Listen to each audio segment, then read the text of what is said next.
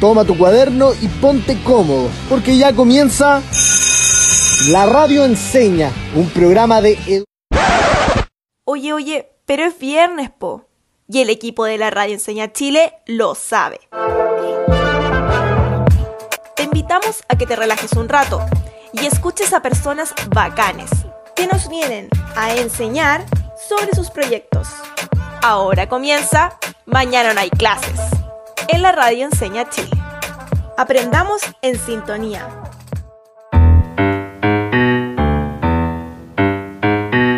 Sean bienvenidas y bienvenidos a un nuevo capítulo de Mañana no hay clases, un programa de la radio Enseña.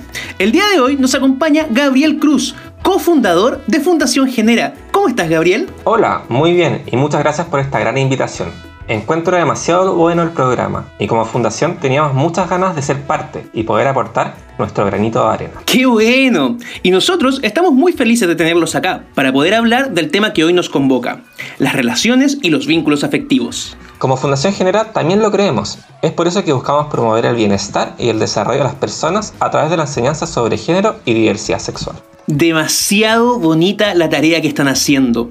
Así que cuéntame, ¿con qué comenzamos? Les vamos a hacer una serie de preguntas relacionadas a la violencia en las relaciones. A buscar lápiz y papel entonces.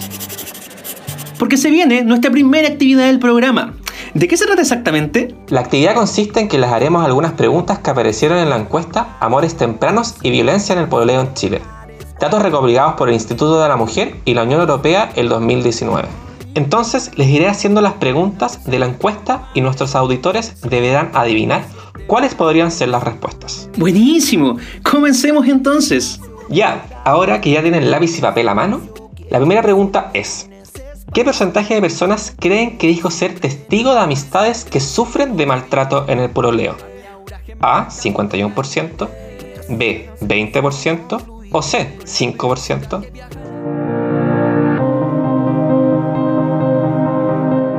Y la respuesta es...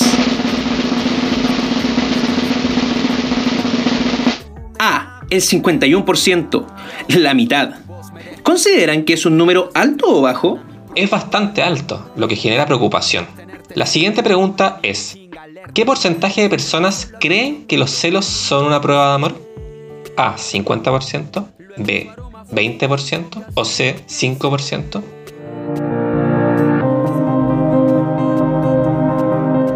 La respuesta correcta es... De nuevo el 50%. Los celos son en general una muestra de inseguridad y desconfianza, no de amor.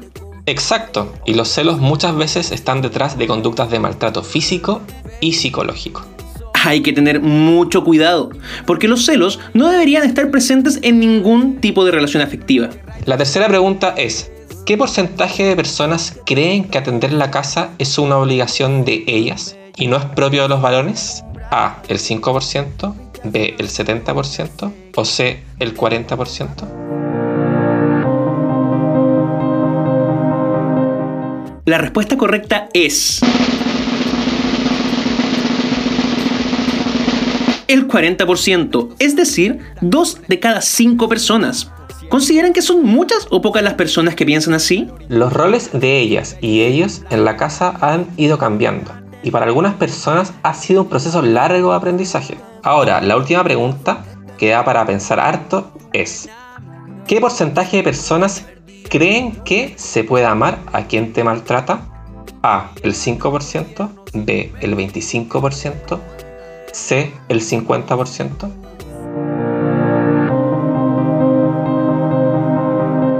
La respuesta correcta es que uno de cada cuatro personas, es decir, el 25%, cree que se puede amar a quien te maltrata.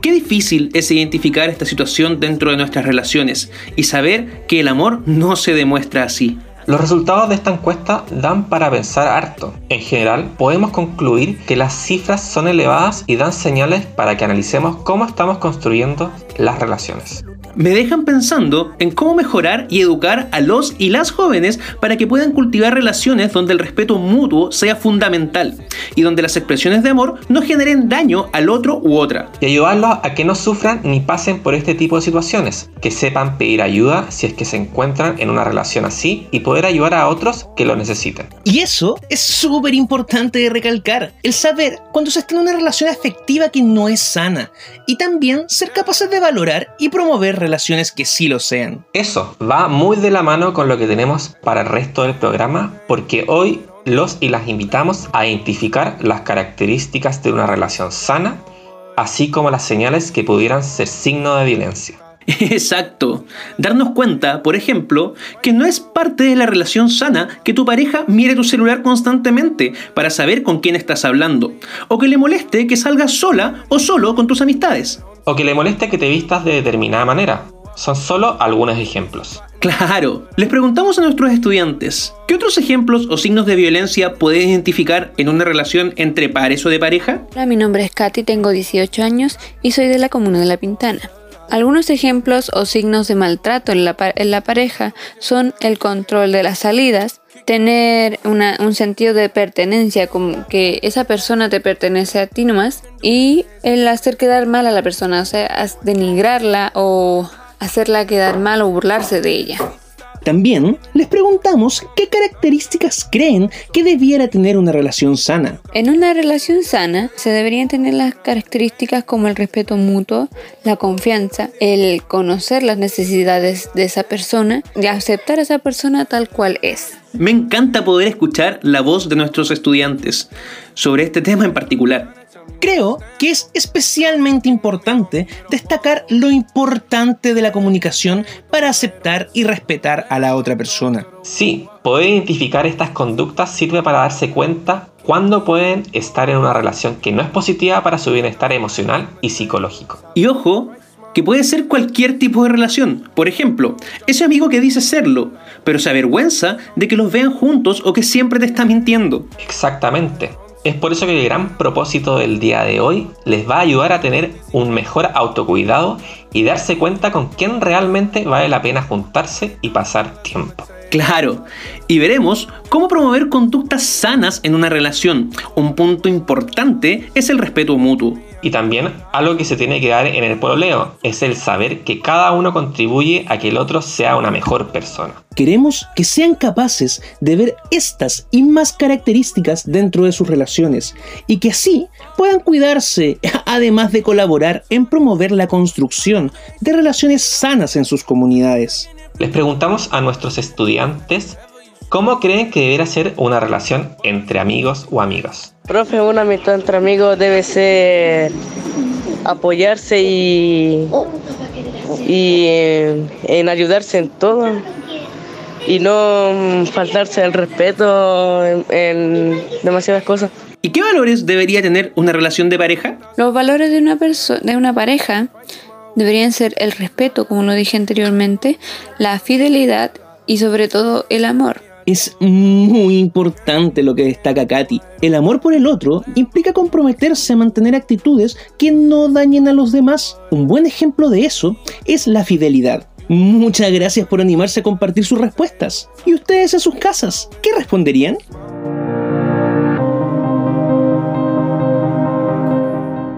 Hemos nombrado varios conceptos que es necesario aclarar cuando hablamos de relaciones. ¿Están preparados y preparadas? Bien, lo primero que quisiera saber es, ¿qué entiende por relación? Tómense unos segundos para pensar y luego escribir. Mm, yo entiendo que una relación es como una conexión que tenemos con otras personas. Bien, escriban en su cuaderno. El concepto relación se refiere al trato que tiene alguien con otra persona. ¿Como las relaciones de amistad o el pololeo? Exacto. No es solo la conexión, sino que también la forma en que me conecto. Y hay muchísimas formas de relacionarse. En el capítulo de hoy conoceremos algunos tipos de relaciones. ¿Tipos? O sea, ¿hay más de una forma de relacionarse? Claro que sí. Las relaciones de amor o placer entre los seres humanos son tan variadas como tantas personas existen en el mundo. Ustedes en casa, ¿qué tipo de relaciones conocen?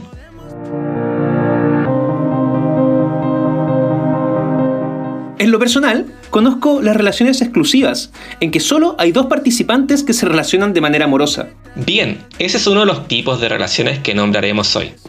¿Conoces otro tipo de relación, Diego? Mm, estaba recordando la información que me entrega Facebook y ahí aparece la opción de relación abierta. Eh, ¿Eso igual cuenta como un tipo de relación? Qué buen ejemplo. Sí, el segundo tipo de relación es la relación abierta.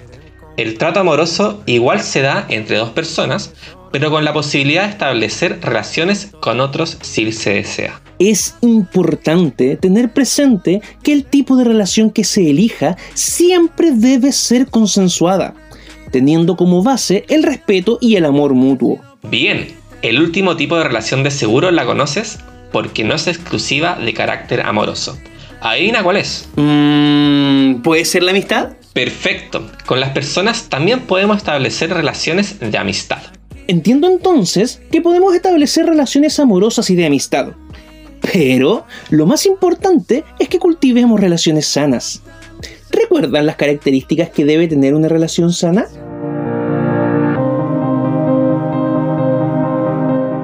Yo, por mi parte, hice trampa y dejé escritos algunos.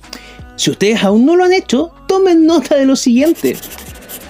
Respeto mutuo, valoración del otro tal cual es, confianza y fidelidad. Así es, como mencionamos recientemente, las relaciones se pueden dar en diferentes aspectos de la vida y estas pueden ser muy variadas y de diferentes tipos. A partir de esto, los y las invitamos a que escuchen con atención y reflexionen sobre algunas preguntas que nos ayudarán a seguir profundizando en este tema. Vayan compartiendo sus respuestas en los Instagram arroba la radio y arroba genera-fundación. Primera pregunta. ¿Qué piensan sobre la diversidad de formas de relacionarse en el ámbito amoroso?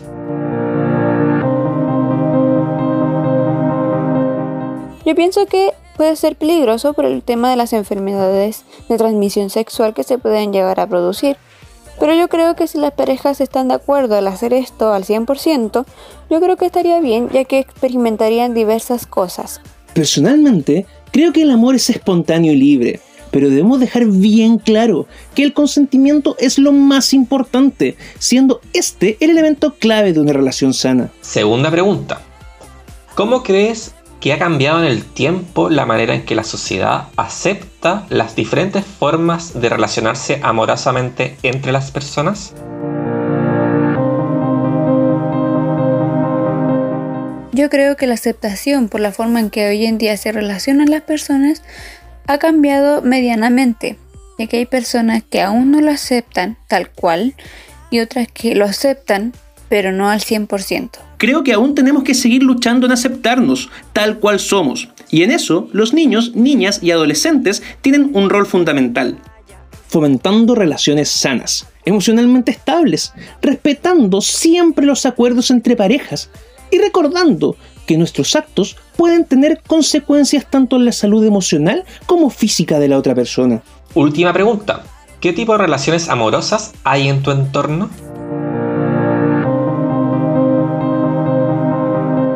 Si lo pienso, en mi entorno puedo identificar tres tipos de relaciones, que son la amistad, las relaciones exclusivas y las relaciones abiertas. Excelente. Esperaremos con ansias leer sus respuestas en nuestras redes sociales. Increíble todo lo que hemos conversado y aprendido hasta el momento. Ahora es momento que puedan reflexionar de manera individual. Dense unos minutos para pensar sobre todo lo que han escuchado y sus propias experiencias. Mientras piensan al respecto, iremos a una pequeña pausa. Ya regresamos inmediatamente para seguir aprendiendo sobre características sanas y nocivas en las relaciones afectivas.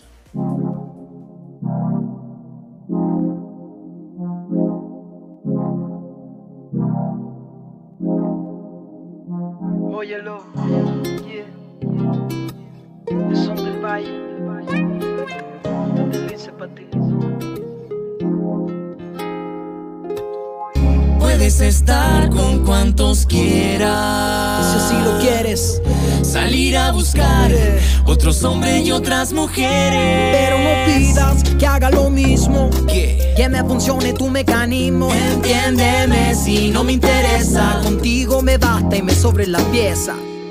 Entiendo lo que propone, entiendo cómo funciona. El corazón es inmenso y se puede amar a otra persona. Conocer otra corona de otros castillos, otros reyes, otras reinas, otro brillo. Y no le pillo la gracia, eso me pasa si solo con tu piel es que me siento en casa. Entiendo lo que busca afuera, si aquí tiene lo que quiera. Y esta la hice para ti. Aprendí como te gusta que sea y te lo escribí que lo escuche cuando no me vea y sepa que aquí tienes un lugar. Si quieres venir, te puedes quedar, dejar el orgullo. Si lo que siento es tuyo. Trabajo para deconstruirme, para no ser como me impusieron que debía ser, para poder escoger lo que quiero en mí. Por lo mismo no voy a cuestionarte a ti. Elegí de vuelta con su programa favorito, Mañana no hay clases, de la Radio Enseña. En esta oportunidad nos acompaña Fundación Genera, con quien hemos estado conversando para identificar qué características son sanas y cuáles son nocivas en una relación. Así es, antes de la pausa hablamos principalmente de tres temas. A ver si estaban atentos y atentas. ¿Los recuerdan?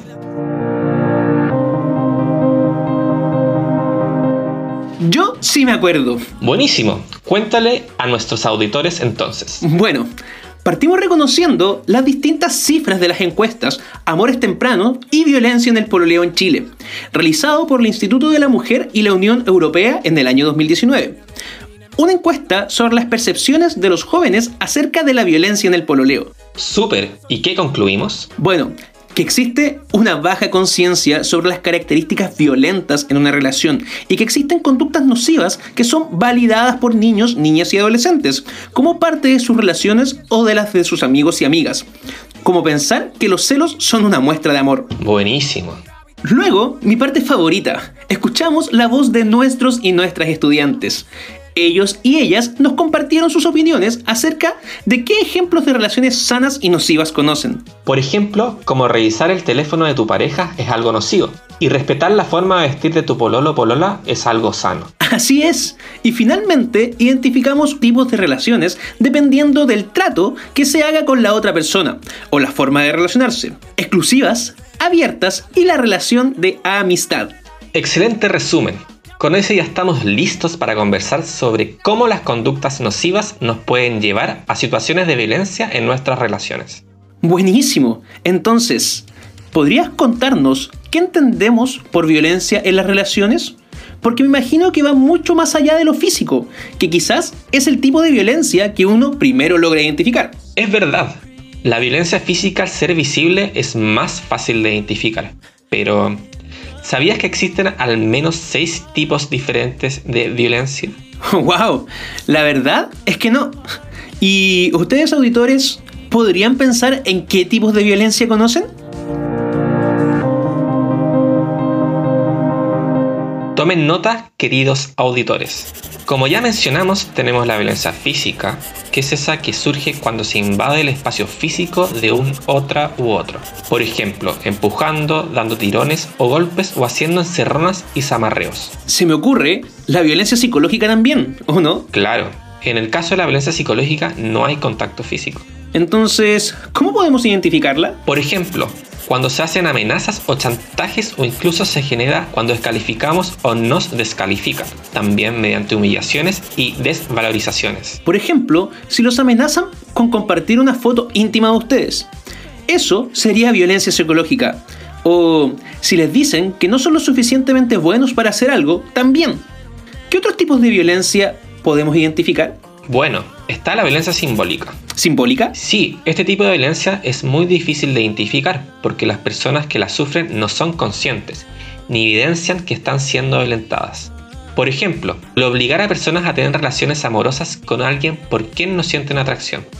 Esto incluso en algunos países aún se mantiene como una tradición en que son los padres quienes deciden con quién se debe casar su hija. Claro, con los ejemplos me quedó mucho más claro, porque no era consciente de qué tipo de violencia existía. Entonces, nos quedan tres tipos de violencia por identificar. ¿Están listos? Sí, las siguientes son la violencia económica, que es una forma de control y manipulación, como no valorar el trabajo doméstico o mostrar superioridad por tener más dinero o un sueldo más alto. La violencia sexual, que se origina cuando se obliga que un otro u otra lleve a cabo una conducta sexual que no quiere. Y por último, tenemos el ciberacoso o acoso virtual. Sí, el ciberacoso lo abordamos en un capítulo de Mañana no hay clases junto a Fundación Efecto Mariposa. Buenísimo. Lo importante es que tengan en consideración que no existe un tipo de, de violencia que sea menos mala que otra. Y que es súper importante conocerlas para poder identificar cuándo se podrían generar o se están generando. ¿Por qué creen que es importante identificar los tipos de violencia? Conocer los tipos es el primer paso para ponerle freno a esto. Además, ¿sabían que abordar la violencia en la etapa más temprana de la adolescencia es fundamental para detenerla? Sobre todo la violencia sexual, que es aquella ejercida sobre cualquier persona por su identidad u orientación sexual, sexo o género. Sobre todo porque la violencia de género, que comúnmente es ejercida contra las mujeres, niñas y personas de la diversidad sexual, es una violación a los derechos de las personas, al ser violentados o violentadas por el solo hecho de ser mujer o de una diversidad sexual. Como comentamos en el capítulo en que hablamos de los derechos de los niños, niñas y adolescentes, mencionamos que uno de ellos era el derecho a la protección contra el abuso y la discriminación. Exactamente. Hoy digo, te cuento lo que siguen a continuación. Cuéntanos, Gabriel. Lo que vamos a hacer ahora es una dinámica en la que vamos a presentarles distintas situaciones de violencia y ustedes deberán identificarlas. Buenísimo. A poner en práctica lo aprendido entonces. ¿Listos? ¿Listas? No sé, Borja. Es que no, no me veo preparada. ¿Pero qué preparación? Solo necesitas quererme. Pero por lo que veo no me quieres lo suficiente. No es verdad, no digas eso. Pues ya llevamos un mes saliendo. Yo te quiero. Te lo he demostrado. Pero tú tienes las dudas. No, no son dudas, es que no sé. Me había imaginado que la primera vez pues tenía que ser. Maravillosa. Y lo va a ser. Tenemos la casa para los dos. Y van a nos dejar condones. ¿Qué más necesitas? No sé. Necesito tiempo. Ya, ya veo lo que pasa. ¿Lograron identificar algún tipo de, de violencia? ¿En qué parte? Yo creo en la parte en el que él trata de manipular a su pareja para que tengan relaciones sexuales. Exacto. Además, él no escucha la necesidad de esperar que le está pidiendo su pareja. ¿Y ustedes qué opinan? Es muy importante respetar las decisiones y sentimientos de los demás. No es necesario apurar a una persona ni presionarla para que haga algo. Lo más importante es comunicarse, confiar y comprenderse mutuamente. Vamos a la segunda situación. Estén atentos. Dámelo. Dámelo. Cógelo. Dámelo. Dame la contraseña. ¿Qué? Dame la contraseña para desbloquearlo. ¿De qué hablas? Quiero ver con quién te whatsappeas.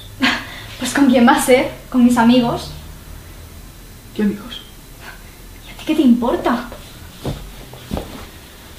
¿Qué tienes que ocultar que no me puedes dar? ¿Está bien que un amigo o tu pareja les exija que le den su clave del celular? La respuesta es no, y menos si usa la manipulación como forma de violencia psicológica. Claro. En una relación sana, la confianza es la base. Por lo tanto, tengo que creer en mi pareja y o amigo y bajo ninguna circunstancia superar los límites de la intimidad. Nos queda la última situación. Escuchémosla. Mi amorcito, qué rico que llegaste. Te echaba mucho de menos.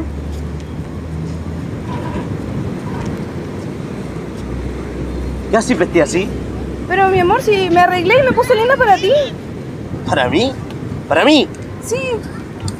¿Cuándo te he arreglado así para mí? Te arreglé así para que te vea el resto de los hombres, ¿cierto? No, mi amor. ¿Les gusta que te vea el resto, no? No, no, Ya, esa- siéntate. Esa no es la idea. ¿Creen que esto tiene que ver con violencia física, de género o psicológica?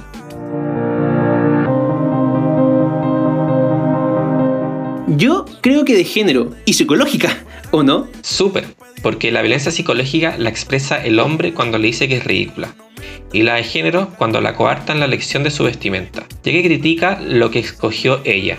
Respecto a cómo quiere expresar su género. Yo me di cuenta de que ella le dijo que se había puesto linda para él. La verdad, es importante arreglarse para sentirnos bien con nosotros mismos, no para los demás. Sentirnos bien y cómodos con nuestra persona es la base para construir relaciones sanas. ¿Qué harían ustedes si se ven enfrentados a esta situación? Te tengo una pregunta súper importante. Y ahora que identificamos las diferentes conductas nocivas que pueden ser señal de que estamos frente a algún tipo de violencia, ¿qué podemos hacer si estamos en una situación así? Muy buena pregunta, y es lo que faltaba. Porque lo primero es pasar por este proceso de revisión de tus relaciones. Claro, viendo si son sanas o no, si realmente aportan.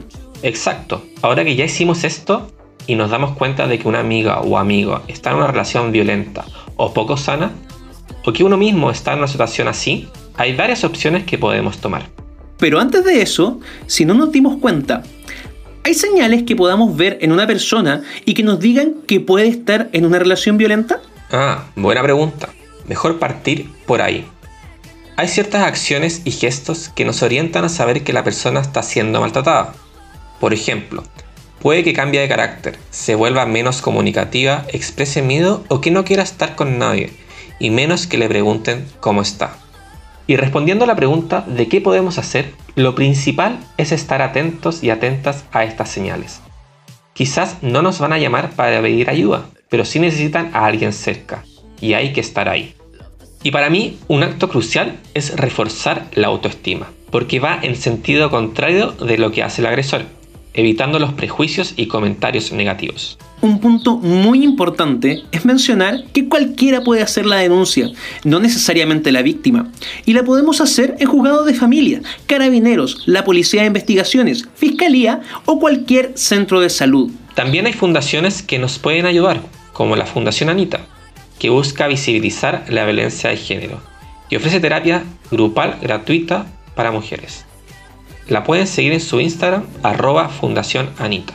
Y recuerden, si están viviendo violencia o son testigos o necesitan orientación, pueden llamar al teléfono 1455 del Ministerio de la Mujer y Equidad de Género. Es anónimo, gratuito y atiende todos los días las 24 horas. Los datos que hemos mencionado son muy importantes para denunciar situaciones de violencia. Sin embargo, es muy necesario que podamos establecer relaciones sanas, construyendo vínculos positivos que nos permitan evitar caer en relaciones que sean perjudiciales. Además, no tan solo debemos ser responsables en las construcciones de nuestros vínculos, sino que también podemos ser agentes que promuevan dentro de la sociedad relaciones sanas. Exactamente. Y ahora que estamos llegando al final del capítulo de hoy, los y las invito a ponerse cómodos y reflexionar sobre todo lo que hemos aprendido a partir de un par de preguntas. En primer lugar, ¿qué tipo de violencia en las relaciones de parejas han observado en su comunidad? Ahora que aprendí todos los tipos de violencia en las relaciones que existen, creo que me ha tocado verlos todos en distintas situaciones. Las que más me ha tocado ver frecuentemente son la violencia psicológica y la violencia simbólica. Una última pregunta. ¿Qué consejo le darían a un amigo o amiga en el caso de descubrir que sufre violencia en su relación? Es una situación muy difícil, pero buscaría espacios para conversar. Me preocuparía de acompañarlo o acompañarla, de manera incondicional. La o lo alentaría a pedir ayuda necesaria lo antes posible y en caso de que sea necesario hacer la denuncia por él o ella. Lo haría sin dudarlo. Perfecto. Eso es justo lo que deben hacer. Todo lo que hemos conversado me ha ayudado a hacerme mucho más consciente de la importancia de promover y practicar el autocuidado en las relaciones amorosas. De eso se trata. Si somos capaces de identificar características sanas y nocivas en una relación, podemos protegernos a nosotros y a quienes nos rodean de situaciones de violencia. De verdad que he aprendido mucho el día de hoy. Por ejemplo, yo antes pensaba que solo existía la violencia física y psicológica, pero ahora sé que la violencia se puede manifestar de seis formas distintas. Además, aprendí la importancia de construir vínculos positivos para evitar caer en los tipos de violencia que vimos. Eso es un pequeño gran paso. Si tienen claro cuáles son los tipos de violencia que existen, podrán reconocerlas y pedir o entregar la ayuda necesaria para ponerles fin. Ya estamos llegando al final de nuestro capítulo de Mañana no hay clases. ¿Pueden creerlo? Se pasó volando. Sobre todo porque es un tema que da para mucho y que a todos y todas nos ha tocado de alguna u otra manera. Y por lo mismo es muy importante educarnos para autocuidarnos en nuestras relaciones. No solo para evitar llegar a episodios de violencia, sino que para promover la construcción de relaciones sanas en nuestra sociedad y a nivel personal, obviamente. Y recuerden que si se ven envueltos en uno, hay muchas formas de pedir ayuda, como a tus personas de confianza o bien en instituciones públicas como centros de salud o fiscalía. Como Fundación Genera, esperamos que lo conversado hoy sea un primer paso para avanzar en relaciones sanas y libres de violencia. No olviden seguir a Fundación Genera en el Instagram arroba genera-fundación y a la radio enseña en arroba la radio encena. Muchas gracias por la invitación. Muchas gracias a ti Gabriel y a todos nuestros auditores y auditoras de la radio enseña. Hasta la próxima. Termina la clase y parte el recreo. Descansa. Nos encontramos el lunes a esta misma hora en la radio enseña.